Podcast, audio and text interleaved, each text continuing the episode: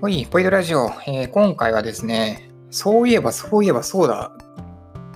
なんか言語化したことあんまなかったな。いや、あ正確にあるんだけど、っていう内容で、えーっと、3D キャラクターと現実空間を合わせた、えーっと写真画像の作り方と、その tips というか考えてることについて、えーっとお話ししたいと思います。で、えっと、実を言うと、過去の、えーやらせていただいて、お手伝いさせていただいたお仕事とかの、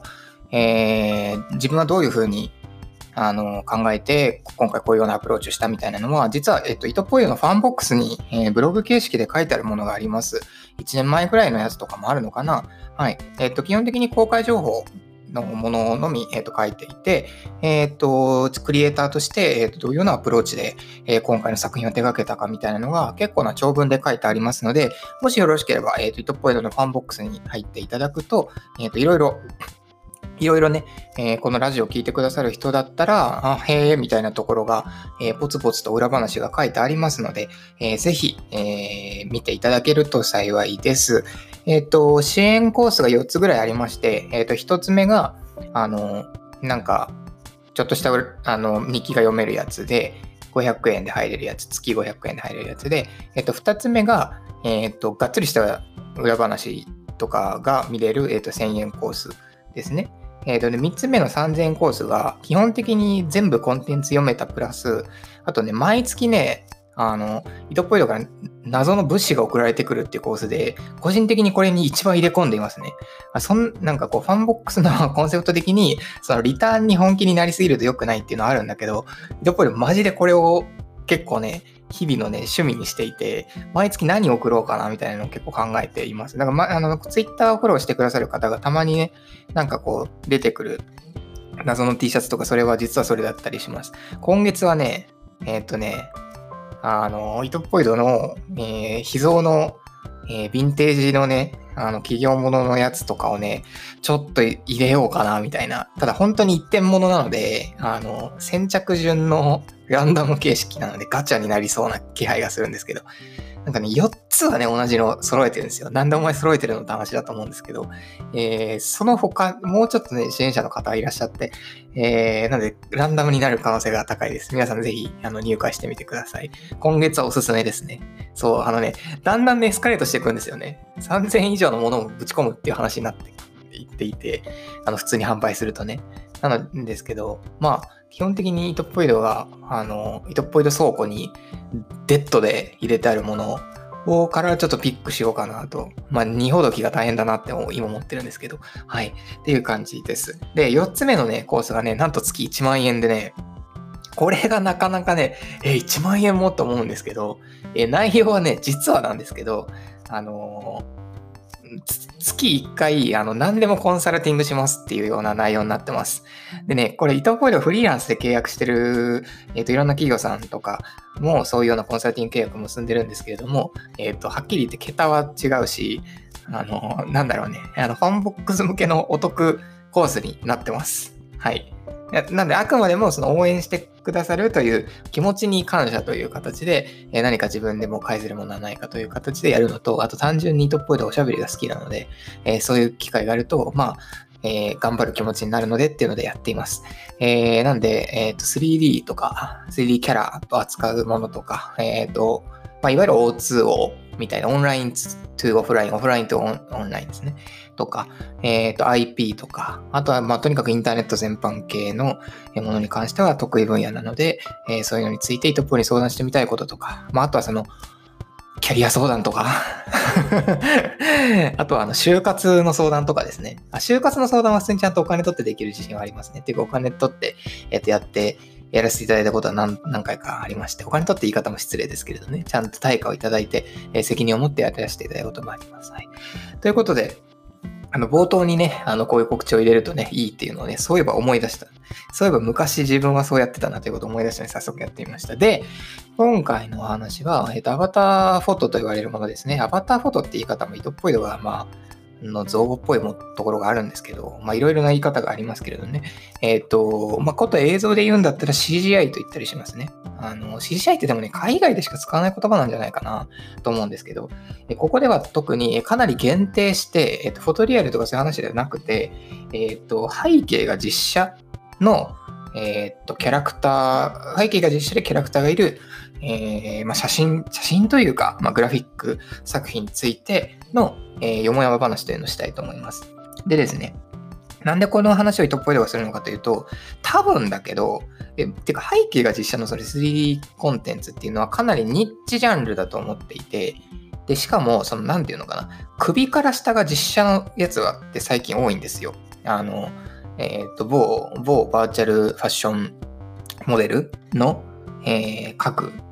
キャラクターといいますか、各作品ですね、えー、は、首から下が実写で首から上が 3D なので、あのー、どちらかというともうほぼ実写なんですよね。で、えっ、と、実写で、実写の作品でいいところっていうのは服がかなり自由。なぜかというと実写なので着放題。で、ここはちょっとグレーゾーンなので、正直なところノーコメントと言いたいところなんですけど、ノーコメントじゃなくて、普通に言うと、えっ、ー、と、こと服に関しては、えー、写真に出てくる服というのは、まあ、いわゆるちょなんか肖像権的なものがバクッとなかったりするんですね。で、それはもう服だからっていう、服ってやっぱ不思議な存在なんですね。で、なんだけど、えー、これがその、なんだろうね、キャラクターの、3D キャラクターになってくると、実は言うとあんまり判例みたいなのがなくて、で、2D のキャラクターも実はね、結構グレーなところが実はあります。あの雑誌とかにのなんかね、ファッションみたいな文脈になっているとなぜか許されるんですね。いわゆるプロダクトプレイスメント、もどきみたいな形で許されるんだけど、そうじゃなかった場合、えーと、具体的な、例えばそのロゴであったりとかみたいなのが出てくると、若干肖像権というか、まあ、いろんなものに引っかかる可能性があるんだけど、それを、いや、これは服やからって言って、えー、ガンガンガンガンって進んでいくのが、えー、今のノリなんだけど、これはちょっと、なんか、良し悪しが、良し悪しっていうか、まあ、足のリスクはあると思っていて、そういうところは気をつけなきゃいけないねっていうのはあると思います。で、これは本当 3D だけの話ではなくて、というかもう 3D の話ではないですね。あまねくキャラクターコンテンツに対する話であって、2D の、例えばね、最近よく流行ってるのが 2D のイラストで、インスタグラムのね、えっ、と、てか、ま、まあ、すごい端的に言っちゃうと、インスタグラマーの、ファッションインスタグラマーの、えっ、と、服みたいなのを、えっ、ー、と、まあ、あの、参考にしてね、あの、着せるみたいなのが結構あるんですね。なんかストリート系とかって、だいたいこう見てると、あ、これあの写真やんけ、みたいなのって、やっぱ分かっちゃうもんなんですね。で、別にそれが悪いという言いたいわけではなくて、えっ、と、あの、面白いことに、その服の、例えば組み合わせみたいなものに、えー、何らかの何かが発生するのかってなると、実は発生しなかったりして、えー、なかなか難しいですね。あと、日本とアメリカとかだと、やっぱまた雰囲気も違うので、そもそもね。で、なんか、なかなか面白いジャンルだとは思います。え、何の話したんだっけ？あ、そっか、その首から下がその実写の話ではないよっていうことを言いたかったんです。はい。で、なんで首から下が実写じゃないよっていうふうにエクスキューズ挟んだかというと、かというと首から下が実写ではないということは、キャラクターの服装が、えーと、めちゃめちゃ簡単に変えれるわけではないということがないという条件下の話をしますということを言っています。なので、端的に言っちゃうと、もうその、えー、キャラクターの服装というのは固定である。だからもう、あの、例えばあれね、アイアンマンの服装はずっとアイアンマンじゃん。いや、もちろんトニー・スタークはいろんな T シャツ着るかもしれないですけど、あの、まあ、簡単に言うと、ドラえもんはずっとあの格好だよね。ドラえもんは、あの、自分の体にボディペイントを施したりする盗作的な趣味はないわけですよ。ずっとドラえもんなんですね。でもドラえもんはどこに行ってもドラえもんで、でも、えいろんな、いろんな風景にドラえもんはいる。で、そういうようなコンテンツを、えー、っと、実写背景かける、まあ、例えば 2D イラスト、もしくは 3D キャラクター、えー、で作るときの、よもやま話について今日は語っていきたいと思います。長くなったね。このエクスキューズだけで結構長くかかってしまった。はい。えなんでエクスキューズ挟んだろうとか、普通ねこうあのそういう話じゃないから怒んないでねっていうのをしたいんじゃなくて、えっ、と、自由度がない状態で、えっ、と、ビジュアルを作るという話ですね。で、そこにあるときに、でまずね、そのビジュアルが写真なのか否かっていうところが、結構ね、これ最初に分かれるところだと思います。で、えっ、ー、と、これ何の話をしてるかというと、これ、これあれだな、30分で収まらないかも。前後編、もしくは前中後編に分けたいかもしれないですね。はい。それぐらい、いや、なんでこの話を糸っぽいがするかというと、多分、冗談抜きで、一番作ってるのが多分糸っぽい色だと思います。もちろんおごりはあるかもしれないですね。他の世界中の事例を探すとそんなことはないよって話はあるかもしれないんですけど、えー、っと、商業と、いわゆるその商業お仕事と、その普通に自主制作というか、まあ、趣味のやつ含めて、えー、っと、多分いっぱいやってるのは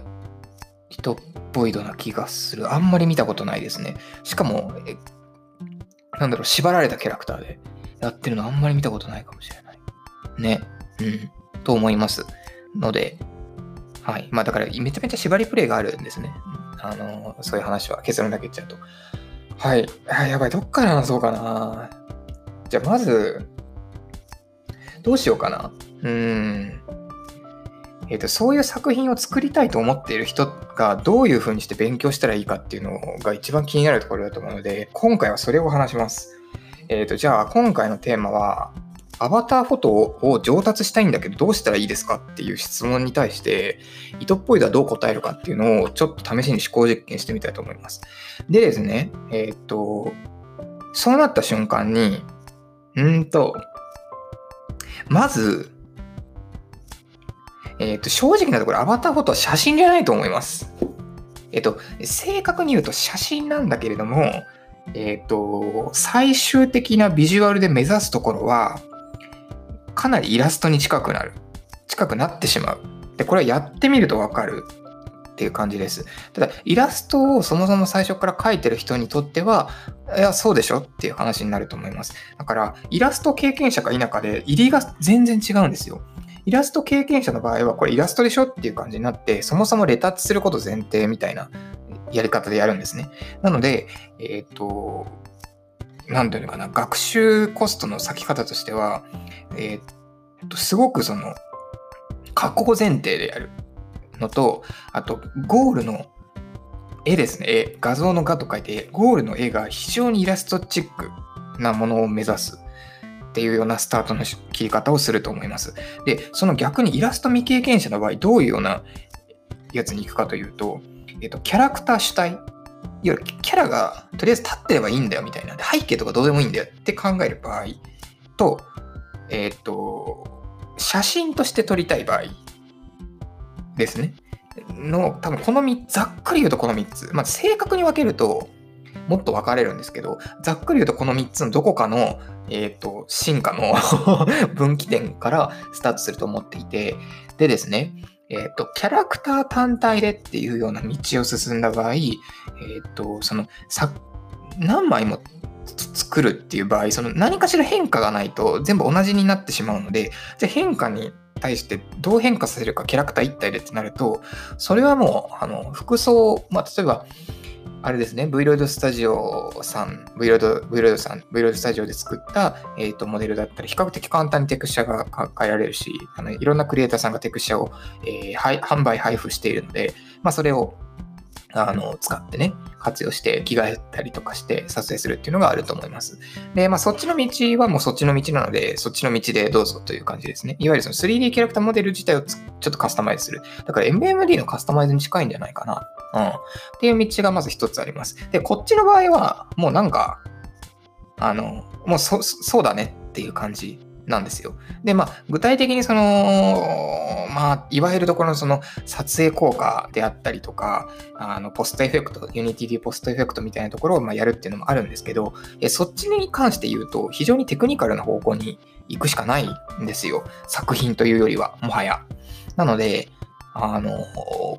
まあ、それはそうだ、それはそうですねっていうところまでしか今日は語りません。あの、なんだろうな。あの、証明写真撮るのに近い、証明写真っていうかなんだろうな。本当に潜在写真撮るのに近いので、もうそれは技術だねっていう話ですね。どんなツールでどういうふうにやるか、で、どこまで精度を上げるかっていう話なので、この世界線は。まあ、それはそうですねって話ですね。で、えー、多分なんだけど、イラスト未経験者でやりたいっていう人の方が多分多いと思うんですね。で、糸っぽいのも実はそっちの路線からスタートしています。で、ちなみに我ながら言ってしまうんですけど、糸っぽいは写真というものが非常に苦手でした。もうね、本当に苦手。まずね、シャッターというのは止まって撮るもの、切るものであるというのを知ったのが最近ですね。最近というかまあ、2年ぐらい前というか、かな？うん、本当にそう。それぐらいね、もうね、もう糸っぽいの多分わかると思うんだけど、あの、えっ、ー、と、0.5秒以上同じ動作をして入れられないんですよ。本当に。もう本当に動いてないとダメなタイプで、だから寝るときとかめっちゃ苦労するんだけど、で、なのでシャッターを切るというのができないんですね。止まって、あの、ちゃんとこう、脇を締めてみたいなね。まあ、いわゆるブレないようにして、構図を決めてシャッターを切るという基本ですね。全部できない ダダダダダダって走りながら、わーわーわーってパッと押して、あ、取れたみたいな。取れてねみたいな。何を取ったのかそれわかんねえみたいな。もうちょっと iPhone っていうのは綺麗に撮れるのではみたいな、そういう状態から始めました。なので、えっ、ー、と、えー、本当にスキルベースではゼロですね。っていう状況からスタートしています。で、じゃあその写真からスタートするっていう話で、えー、何を勉強したらよかったのかっていうのを振り返って考えてみると、うん。えっと、まずね、作品をたくさん見るというのが正直一番早いと思っています。で、糸っぽいを始めた時、アバターフォトという概念がそもそもなかったんですよね。なかいや、まあもちろん昔にはあったけど、そんなにその気軽に SNS 的にパンバカパンバカ、えー、で、それも、しかもなんていうか自分の、なん、なんていうのかな、その、自撮りみたいな感覚でパンパカやるというのがなかったんですね。むしろそれは、それが流行ってほしいなと思ってやっていたところがすごくあって、で、えー、自分のがなかった、その他の人の作品がほぼなかった状態なので、えー、うーんって感じなんだけど、今はその、まあもちろん、まあ自分で言うのなんですけど、普通にね、糸ポイルが携わってるものであったりとかで、たくさん見れるので、まあ、その中からちょっとなんか好きそうなやつを見つけてもらうっていうのもありだし、もうもちろん他のクリエイターさんもたくさんやってるので、えー、それを見てもらって、どういうようなものが作りたいか、どういうものものが撮りたいか、どういうものが自分がグッとくるかっていうのを、えー、と、見るというのが多分最も早いと思います。で、これは別に、えー、と、わ、わしがアバターフォトをやり始めたんだっていうことを言いたいわけではなくて、全くそんなことは言いたくなくて、っていうところであんまり目立ちたくないので、基本的には。もう本当に。何が言いたいかというと、基本的に何かを学ぶときというのは、えっ、ー、と、楽しんで学べないとダメだと思っていて、でその楽しむっていうのは何かというと、その、成功体験とかそういう話ではないんですよ。成功体験の話にすると成功しなきゃいけないじゃないですか。成功なんてね、難しいんですからね、やめた方がいいんですよ。身も蓋もないようなことを言うけど、あの、そうじゃなくて、いかにたくさん、えっ、ー、と、どういうものがあるかっていうのを、えーと、消費しているか。そして、その消費の中に自分なりの楽しみを見つけられるか。この2つです。この2つが全てだなっていうのを、えーと、やっぱりすごく感じる。で、いろいろなところで、えー、最近そういうのをすごく感じたので、今回そのアバター、たまたまアバターフォトって題材でこれを話そうと思っているというのが実はぶっちゃけた話です。でたくさんものを見て、その中で自分なりのこういうとこ好きだなとか、こういうの楽しいなっていうのを、えー、その夜、たくさんものを見るというのを勉強というのを連がってやってしまうと全然わかんないわけですよ。そうじゃなくて、そのたくさんものを見るというのを自分なりに楽しむんですね。自分なりの尺度を持って楽しむ。そうなると、勉強ができやすいんですね。で、えっ、ー、と、この話で最も例えば早いのは、えっ、ー、と、まあ、例えばお洋服ですね、ファッションセンスを磨きたいっていう質問に対して、とにかくいろんな服を着ることですって、あのファッションの重鎮の人はよく言うと思います。よく言うんですけど、これね、もうちょっとブレイクダウンして言うと、あのね、あの、それは服をね、借りて着るんじゃないのよ。服を買いなさいってこと言ってるのよ。で、なんで買いなさいって言うかというと、いわゆる自分が買うぞと思って物を見るっていうようなことをすると、それってもうそのままある一定の尺度で物を見てることになるんですね。だから、買うか買わないかって、買い物って基本的に楽しいものなので、その買える買えないに関わらずね、まあもちろん買える状態で見た方がエキサイティングするけど、ドーパミンは出るんだけどね、その、物を大量に買って勉強するんだっていうのは、これな、実を言うと、まあ、買って所有するから、その、後に引けないとか、じっくり見るとか、もちろんそういうのもあるんだけど、違うんですよ。買うという視点で物をたくさん見ることによって、えっ、ー、と、すごくそれを注視するんですよ。自分なりの目線で。で、自分なりの目線っていうのは自分の好みなんですね。いわゆる買うってことは水に起きるわけなんだから、まあ、命がけですよね。まあ、命かかってないけど、まあまあそ、そのぐらいの気持ちになるわけですよ。お小遣いないとね。きあのちびっこの時だとね。だそういうようなやつで見るとめっちゃいいよっていうのが実は真実なんですよ。なので、命をか、なんか自分の、自分ごとにの気持ちで見るというのが、まあその、非常にやりやすいんですね。学習がしやすいんですよ。なので、あの例えばその、アートに対する目をやりたいんだったら、そのアート買えとか言うじゃないですか。それは全く同じなんですよね。で、買うということでもちろん何かわかるし、その消費みたいに、どう、どう、どう社会に消費されてるのかとかもわかるから、っていう話なんですね。脱線しました。はい。で、えっ、ー、と、たくさんその作品を見るということなんですけれども、で、アバターフォトもそんなにジャンルとしては、まあ、まだまだね、あの、例えば世界規模でめっちゃ流行ってるかっていうとそうでもないですよね。あの、まあそんなこと言ったらイラストだってみんな描かないじゃないかって話なんだけど。で、えー、っと、そういう時に何を見ればいいかってなると、ここはね、もうね、ここ一つの罠だなと思ってて、その写真がポートフォリオなのか、いわゆるアイドルを撮るような人物ポートフォリオなのか、その雰囲気いい感じ写真なのか、写真家さんの写真みたいな感じなのか、で写真にもいろいろジャンルがあるらしいじゃないですか。糸っぽいと詳しくないんですけど、あの、で、そこでざっくり写真っていう感じになって、なんかいまいちピンとこないんだけどってなると、そこで挫折するんですよ。本当に。で、糸っぽいは本当にね、なんだろう。いっぱい仕事が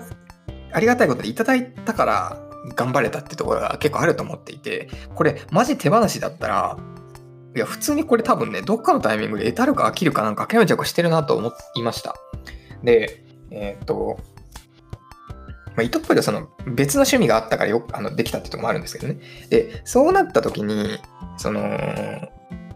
いわゆるその、なんだろうな、自分が何が好きなのかっていうのを一旦自覚的になることが大事かもしれません。だからその、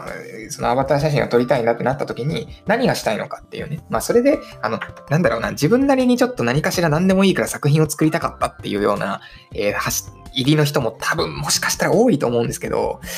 まあそういう人の場合も含めて、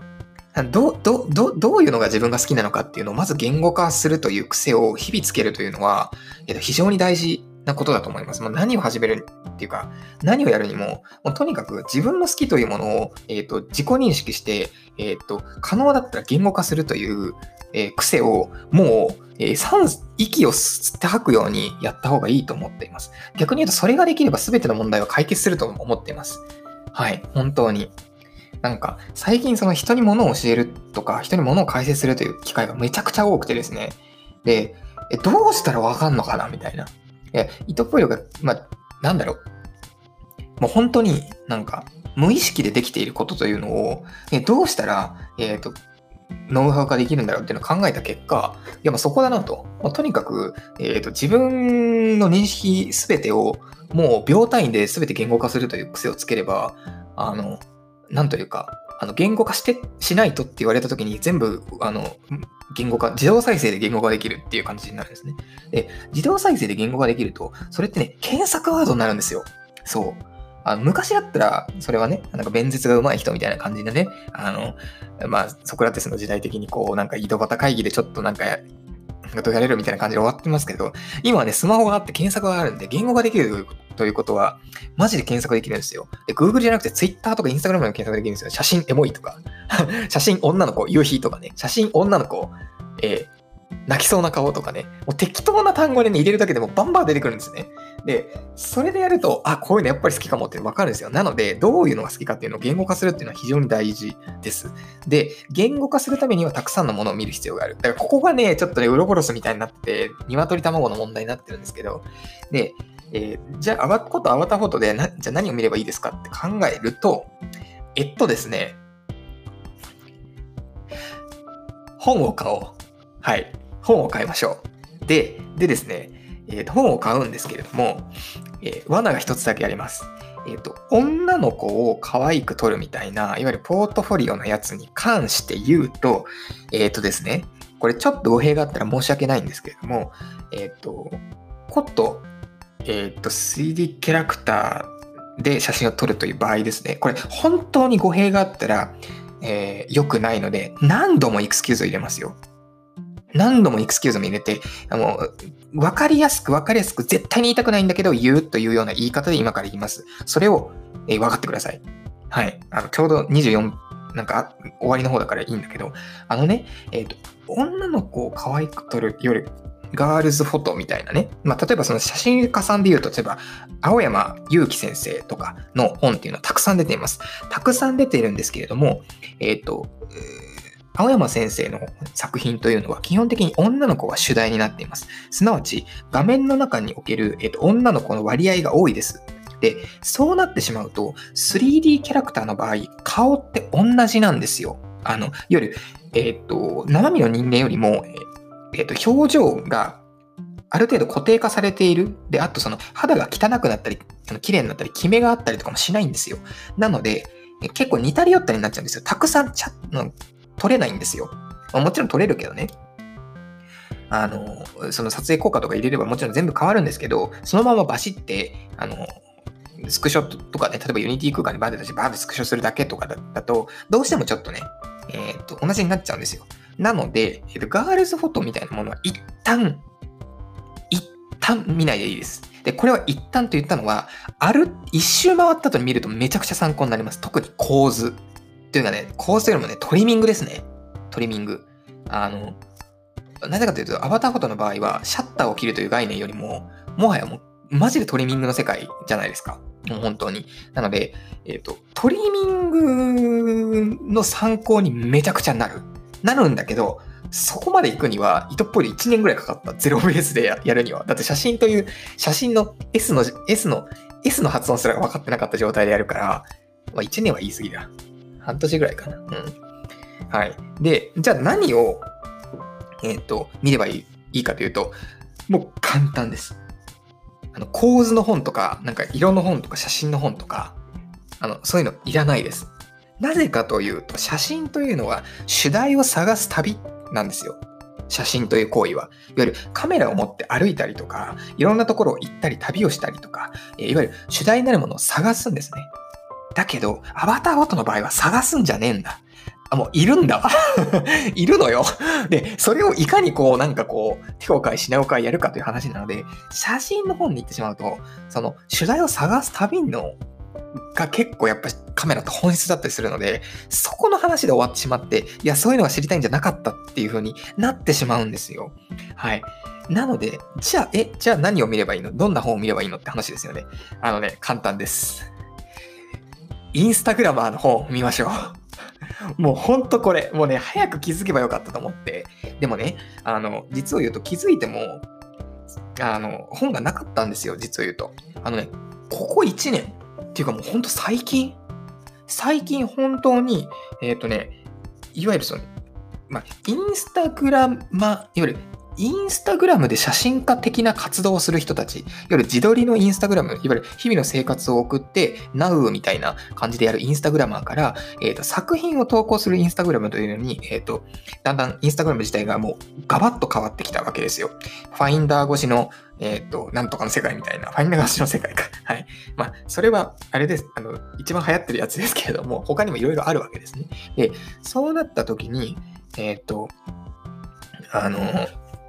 まあ、例えばですよ、今パッと本棚後ろ向いてあるやつだと、SNS 時代のフォトグラファーガイドブックとか、えー、とカーボン写真の教室とか、いろいろあるんですね。いわゆる、まあ、エモい写真が撮れるみたいな、だからエモいインスタグラムとかで Amazon で検索していただいて、出てきたもの全部片っ端から、片っ端から読めばいいと思います。本当に。本当にね。あの、あの、基本的に何か勉強するときに、本というのは片っ端から買うんですよ。え、片っ端から買えないんですけど、いや、じゃあ図書図書館に行くしかない。え、図書館に行ってコロナなんですけど。うん。そしたらじゃあちょっとめちゃくちゃインスタグラムを見るだと思います？あの、インスタグラムタグを見つけて、えー、やいっぱいやるだと思います。はい。あの、それでいけると思います。で、とにかくいっぱい見る。で、そうすると、その中で、あ、こういうの好きっていうのがわかるんですよ。で、わかると、なんで今の時代いいかというと、その人のインスタグラムアカウント見に行けばいいんですよ。はい。で、そうなるとこう、そういうのがいっぱいあって、ああ、こういう写真好きだなとか、こういうビジュアル好きだなっていうのが分かるようになってきて、ああ、じゃあこれ 3D キャラでやるんだったらどうしたらいいだろうっていうところに頭が向くんですね。で、そこから先技術の、技術を調べるか、例えば Unity のポストエフェクト頑張って調べたいっていうふうになるか、もうほんと構図の方に行くか、えっ、ー、と、いや、この人実はキャプション使いがうまいなって言って、なんか、キャプション使い、まあ、あの、いい感じのなんか、テキストとか、まあ、フレーバー、えー、カードゲームで言うとフレーバーテキスト、えっ、ー、と、え、なんだ、邪険な言葉で言うとポエム、えー、みたいなものを書く方向に、いわゆるコピーライティングの方に行くか。ですね。